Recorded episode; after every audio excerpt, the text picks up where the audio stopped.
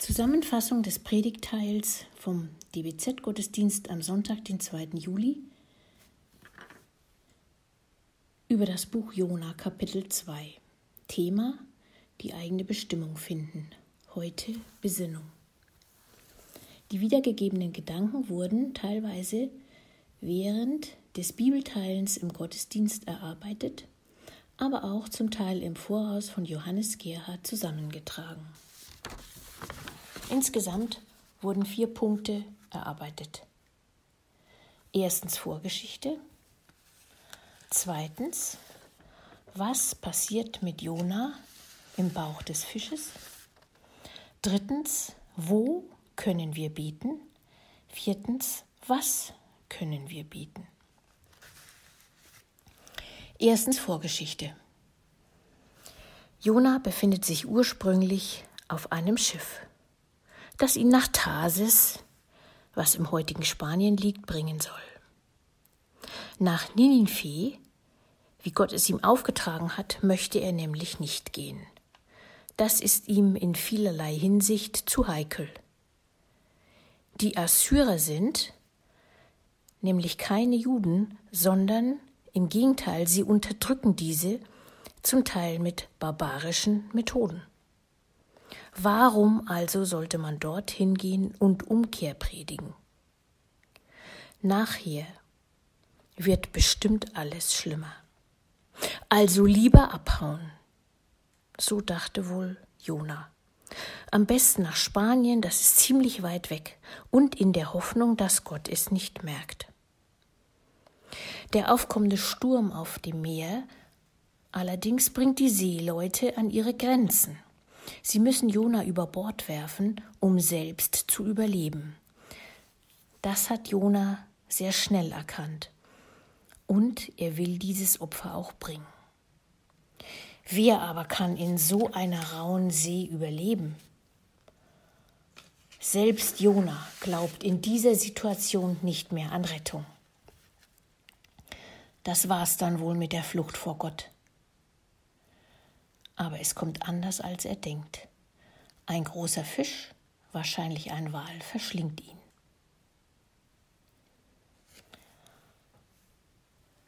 Punkt 2. Was passiert mit Jona im Fischbauch? Dazu lese ich aus dem Buch Jona, Kapitel 2, die Verse 1 bis 11 nach der guten Nachricht. Der Herr aber ließ einen großen Fisch kommen, der verschlang Jona. Drei Tage und drei Nächte war Jona im Bauch des Fisches. Dort betete er zum Herrn. In meiner Not rief ich zu dir, und du hast mir geantwortet. Aus der Tiefe der Totenwelt schrie ich zu dir, und du hast meinen Hilfeschrei vernommen. Du hattest mich mitten ins Meer geworfen. Die Fluten umgaben mich, all deine Wellen und Wogen schlugen über mir zusammen. Ich dachte schon, du hättest mich aus deiner Nähe verstoßen, und deinen heiligen Tempel würde ich nie mehr sehen. Das Wasser ging mir bis an die Kehle, ich versank im abgrundtiefen Meer, Schlingpflanzen wandten sich mir um den Kopf. Ich sank hinunter bis zu den Fundamenten der Berge, und hinter mir schlossen sich die Riegel der Totenwelt. Aber du, Herr, mein Gott, hast mich lebendig aus der Grube gezogen. Als mir die Sinne schwanden, dachte ich an dich, und mein Gebet drang zu dir in deinen heiligen Tempel. Wer sich auf nichtige Götzen verlässt, bricht dir die Treue. Ich aber will dir danken und dir die Opfer darbringen, die ich dir versprochen habe. Denn du, Herr, bist mein Retter. Da befahl der Herr dem Fisch, ans Ufer zu schwimmen und Jona wieder auszuspucken.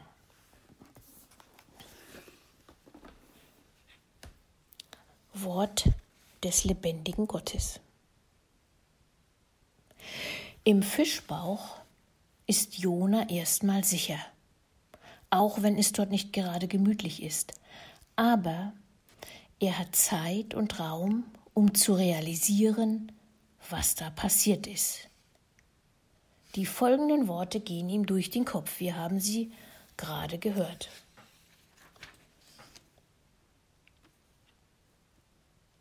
Du hast mich mitten ins Meer geworfen. In meiner Not rief ich zu dir, Herr. Aus der Tiefe der Totenwelt schrie ich zu dir.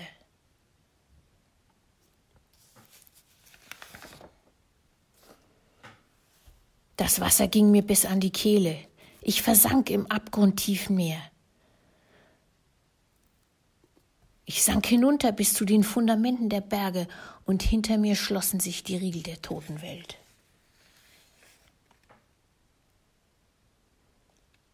Als mir die Sinne schwanden, da dachte ich an dich.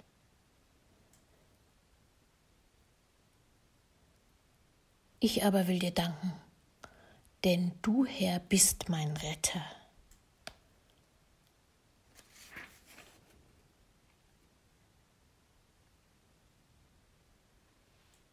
Und Jona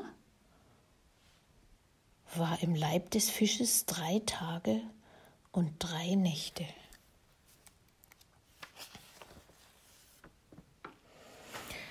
Seit Kapitel 1 geht es immer weiter abwärts mit Jona.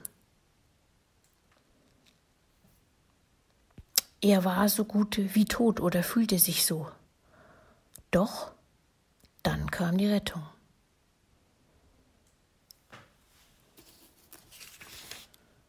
Du hast mich lebendig aus der Grube gezogen. Dort in der Tiefe, im Dunkeln, dort, wo Jona den Tod erwartet, da genau begegnet er Gott. Diesen Ort wollte er eigentlich vermeiden. Es war nicht sein Ziel gewesen, ins Meer zu springen. Doch genau dort findet er wieder die Beziehung mit Gott und er erhält Zugang zu dessen Gnade und Liebe. Er sagt ja auch, in meiner Not rief ich zu dir, Herr, und du hast mir geantwortet. Aus der Totenwelt schrie ich zu dir, und du hast meinen Hilfeschrei vernommen.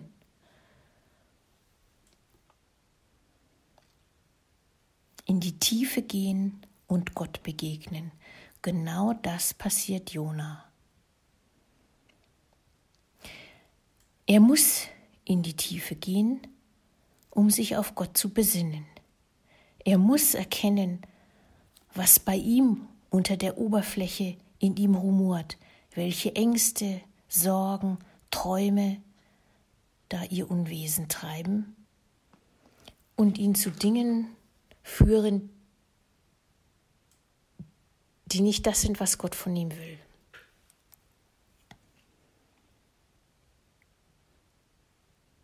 Es braucht Zeit, das zu erkennen. Es braucht Zeit, sich zu besinnen. Bei Jona drei Tage und drei Nächte.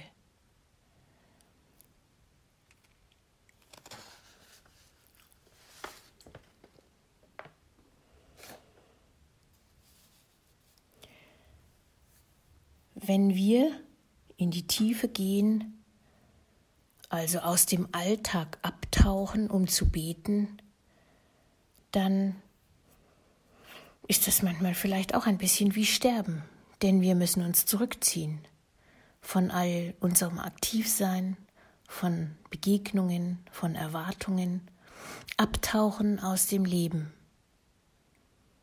ein Opfer bringen, nicht mehr alles machen können, vieles sein lassen, um in die Tiefe einzutauchen.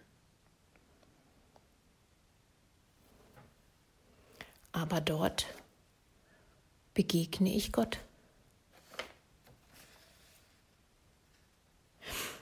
Bestimmt haben wir das selbst schon erlebt, dass es drunter und drüber geht in unserem Leben und dass wir nicht mehr wussten, wo oben und unten ist. Dann haben wir vielleicht auch gesagt,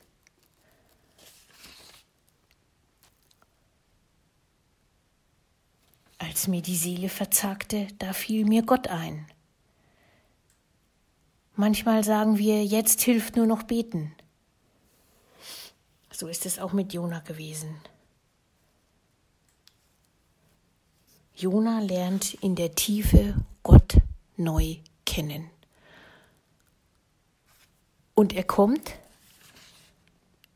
dazu, dass er am Ende der Zeit, die er im Bauch des Fisches verbringt, sagt, ich will dir danken und dir die Opfer darbringen, die ich dir versprochen habe, denn du, Herr, bist mein Retter.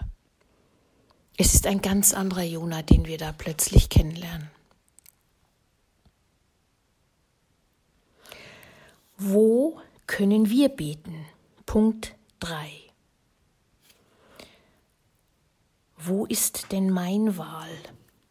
Der Ort, an dem ich ungestört bin, keine Ablenkung erfahre, meine Augen und Ohren nicht überfordert sind, wo es vielleicht dunkel ist und still. Ist dieser Ort möglicherweise eine Abstellkammer oder auf der Toilette? Manche Leute sagen, für sie ist dieser Ort der Wald, wenn sie dort spazieren gehen. Jesus hat sich zum Beispiel regelmäßig auf einen Berg zurückgezogen, um mit dem Vater allein zu sein. Wir können und dürfen uns selbst einen solchen Ort suchen. Dann muss uns Gott nicht, eventuell gegen unseren eigenen Willen wie bei Jona, dahin bringen. Machen wir uns also auf die Suche nach so einem Ort, wo wir still und ruhig werden können, wo wir abtauchen können in die Tiefe. Punkt 4. Was können wir beten? Manch einem läuft das Herz und der Mund über, dem sprudeln die Worte nur so aus dem Mund heraus. Manch ein anderer aber weiß nicht, was er vor Gott sagen soll. Wenn uns nichts einfällt, wie oder was wir mit Gott reden können, dann helfen uns vielleicht die Psalmen. Die sind von einem erfahrenen Beter verfasst worden. Oder wir beten Gebete aus dem Gesangbuch. Oder wir sprechen das Vaterunser. Oder ein Liedtext, den wir kennen und der wiedergibt, was in uns arbeitet. Möglichkeiten gibt es ja genug. Man muss nur mal anfangen damit. Hilfestellung gibt uns auch Martin Luther mit seinem Morgen- und Abendgebet oder auch Auszüge aus dem Buch von Timothy Keller Beten. Wir wünschen euch eine gesegnete Zeit. Amen.